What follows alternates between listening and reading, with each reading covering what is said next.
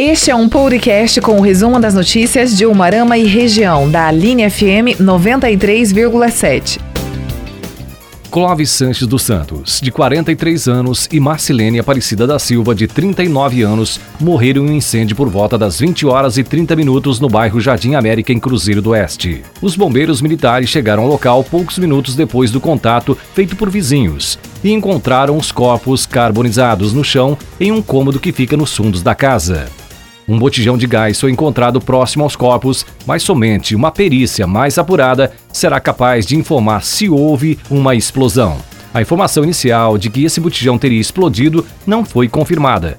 Entre as linhas que devem ser incluídas na investigação estão suicídio ou crime cometido por vingança. Um incêndio de grandes proporções mobilizou equipes do 6 Subgrupamento de Bombeiros Militares Independente na noite desta segunda-feira em Umuarama. Segundo os bombeiros, a ocorrência foi registrada em uma empresa na Avenida Brasil, próximo ao Hiperplanalto. Equipes do 25º Batalhão de Polícia Militar também estiveram no local prestando apoio. O Hospital do Câncer UOPECAM alerta a população que terceiros estão vendendo sacos de lixos em residências da cidade gaúcha, utilizando o nome do hospital indevidamente para conseguir benefício próprio. Segundo o relato de uma moradora, ela recebeu a visita de um homem que ofereceu o produto e ainda afirmou que assim que ela efetuasse a compra, receberia uma camiseta da Santa Rita de Cássia. A OPECAM esclarece que a atitude dos vendedores não possui nenhum vínculo com a instituição e trata-se de um golpe. E o hospital repudia qualquer tipo de conduta de má-fé que se aproveita das circunstâncias para obter vantagens, informa a assessoria. Você está ouvindo o podcast Resumo da Semana das principais notícias de Umarama e região. Teve início na semana passada um serviço de recap e outras melhorias na rodovia PR 489, no trecho entre Umarama e Xambrê. Há meses ou até mesmo anos, os condutores que utilizam a rodovia com frequência clamam por serviços que deixem o trecho mais trafegável e seguro. Conforme o Departamento de Estrada e Rodagem, estão sendo executados remendos superficiais e profundos, além de reperfilagem com concreto betuminoso usinado a quente. Serão realizados serviços no trecho inteiro entre Umarama e Xambrê, aproximadamente 20 quilômetros. A previsão do Departamento de Estrada e Rodagem é de que o trabalho seja concluído em novembro. Os motoristas devem ter atenção para evitar acidentes, pois as obras estão ocasionando algumas paradas na rodovia e há funcionários e maquinários na pista. Na última semana, o Convention Moarama Região realizou uma reunião online para discutir o turismo regional, bem como a retomada econômica. O evento foi online, seguindo as orientações de distanciamento social por conta da pandemia da Covid-19. Entre os pontos fortes de Umuarama e região estão o turismo de aventura, rural, religioso, de saúde, entre outros. Entre os participantes estavam a diretora executiva Samantha Oyama, e o diretor de marketing da Paraná Turismo, Aldo Rebelo. Além de falar sobre as tendências, também foram discutidos sustentabilidade e a estrutura de turismo. Precisamos de apoio do empresariado, poder público e associações para potencializar toda a região, explicou Samantha Oyama. Você está ouvindo o podcast Resumo da Semana das principais notícias de Umarama e região. A equipe da Polícia Civil de Goiôerê efetuou a prisão de uma mulher suspeita de envolvimento com o desaparecimento do casal Cauane Cleve, de 23 anos, e Rubens Biguete Júnior, 29 anos. Os dois foram vistos pela última vez no dia 3 de agosto. O nome da mulher presa não foi divulgado. De acordo com informações, Trata-se de uma jovem de 23 anos que estava presa desde o dia 12 de julho pelo crime de tráfico de drogas.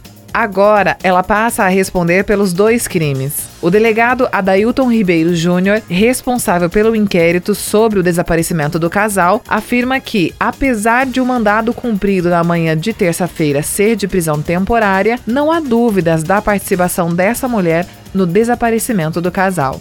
O inverno termina oficialmente apenas no dia 22 de setembro, mas o calor já chegou com força total. O Instituto de Meteorologia CIMEPAR prevê que os humoramenses poderão enfrentar uma sequência de 15 dias com temperaturas acima dos 30 graus. No próximo sábado, a previsão indica que a máxima pode chegar aos 38 graus. Nesta terça-feira, o termômetro indicou 31 graus em Umuarama, por volta das 16 horas. No mesmo horário, a sensação térmica chegou a 32 graus. Você está ouvindo o podcast Resumo da Semana das principais notícias de Umarama e região. O médico cirurgião bariátrico Fábio Augusto de Carvalho foi eleito presidente da Associação Médica de Umuarama na noite da última segunda-feira. A nova diretoria ficará à frente da entidade representativa da classe no triênio 2020-2022. A posse está prevista para 1 de outubro. O cargo atualmente é ocupado pelo pneumologista Ronaldo de Souza. Ele afirmou: O sentimento é de dever cumprido. Procuramos fazer o nosso melhor e acredito que estamos entregando a Associação Médica em ótimas mãos. Acho importante a renovação, pois traz ideias novas e pessoas novas. O Dr. Fábio e os demais que assumirão com ele trabalharão não só a classe médica de Umuarama, mas por toda a população. A Polícia Civil de Moarama deflagrou na quarta-feira a Operação Old Car, organizada com o objetivo de desbaratar uma organização criminosa envolvida com furtos de veículos na cidade de Moarama. Foram cumpridos dois mandados de prisão preventiva e oito mandados de busca e apreensão. Os presos foram identificados como DA DSR de 51 anos e DMDS de 34 anos. As buscas domiciliares resultaram na apreensão de dois veículos, cinco celulares e diversos documentos de veículos. O prefeito de Brasilândia do Sul e presidente da Associação dos Municípios Entre Rios, a Rios, Márcio Marcolino, está internado na unidade de terapia intensiva do Hospital Opecan, em Umarama, diagnosticado com coronavírus. O prefeito foi internado na última segunda-feira, dia 31, e de acordo com a assessoria de imprensa da prefeitura, o quadro é estável. Ele tem dificuldades na respiração e está sendo medicado para combater os problemas pulmonares. Consciente, Marcolino não está entubado, mas tem recebido auxílio para respirar. Não há previsão de alta. Você está ouvindo o podcast Resumo da Semana das principais notícias de Umarama e região. Na madrugada desta quinta-feira, equipes do 6 Subgrupamento de Bombeiros Militares Independentes atenderam a mais uma situação de incêndio na área de atuação. Desta vez na rua Marabá, em Umuarama. A ocorrência foi registrada por volta da 1h45. Os bombeiros foram até o endereço, onde, de acordo com os vizinhos, alguns moradores de rua dormiam algumas noites. Dentro do imóvel havia colchões, mas infelizmente ninguém estava lá no momento do incêndio. A casa ficou totalmente incendiada e a energia desligada. O trabalho dos bombeiros só terminou por volta das 3 horas e não há detalhes sobre o que teria causado o incêndio. O Hemonúcleo de Umarama divulgou na quarta-feira que está precisando com urgência de doações de sangue do tipo O negativo. A divulgação aconteceu nas redes sociais e tem como objetivo conclamar os doadores a colaborarem para manter o estoque de bolsas regular e atender toda a rede de saúde da região. Apesar da maior necessidade ser do tipo O negativo, qualquer doador será bem-vindo são necessárias, em média, 30 doações diárias para conseguir atender hospitais e demais unidades de saúde da área de abrangência do hemonúcleo. Para fazer a doação, é necessário seguir algumas especificações, além de agendar horário através do site do EMEPAR. As pessoas que tiverem dúvida podem manter contato com o hemonúcleo de Umarama através do telefone 3621 8307. A unidade está localizada na Avenida Manaus, 4444, Centro Cívico. Você está ouvindo o podcast Resumo da Semana das principais notícias de Umarama e região. Nesta semana, colaboradores da Copel Cisa Noroeste entregaram 94 litros de leite para o Hospital Opican em Umarama. Por meio das redes sociais, o hospital agradeceu a iniciativa, sobretudo por conta da pandemia da Covid-19. Além do atendimento aos pacientes oncológicos de várias regiões, a UOPECAM também tem uma ala dedicada ao tratamento da Covid-19, sendo referência para municípios de todo o Noroeste. A UOPECAM também recebe doações de alimentos e cabelo humano para confecção de perucas. Para ajudar, basta entregar o que for arrecadado na sede do hospital na Avenida Paraná, 7592. Nesta sexta-feira, dia 4, a Agência do Trabalhador de Umuarama encerra a semana com 169 vagas de emprego, segundo informou a Prefeitura. Por conta da pandemia da Covid-19, para evitar aglomerações, é necessário fazer o agendamento online por meio do site. Para quem precisa de atendimento de seguro-desemprego, também é necessário fazer o cadastro pela internet antes de ir até o local. Para saber mais, basta ligar 44 3621 1100. Equipes do 25º Batalhão de Polícia Militar apreenderam mercadorias do Paraguai avaliadas em um milhão e meio em uma residência em Umuarama. Duas pessoas foram encaminhadas para a sede do 25º Batalhão da Polícia Militar.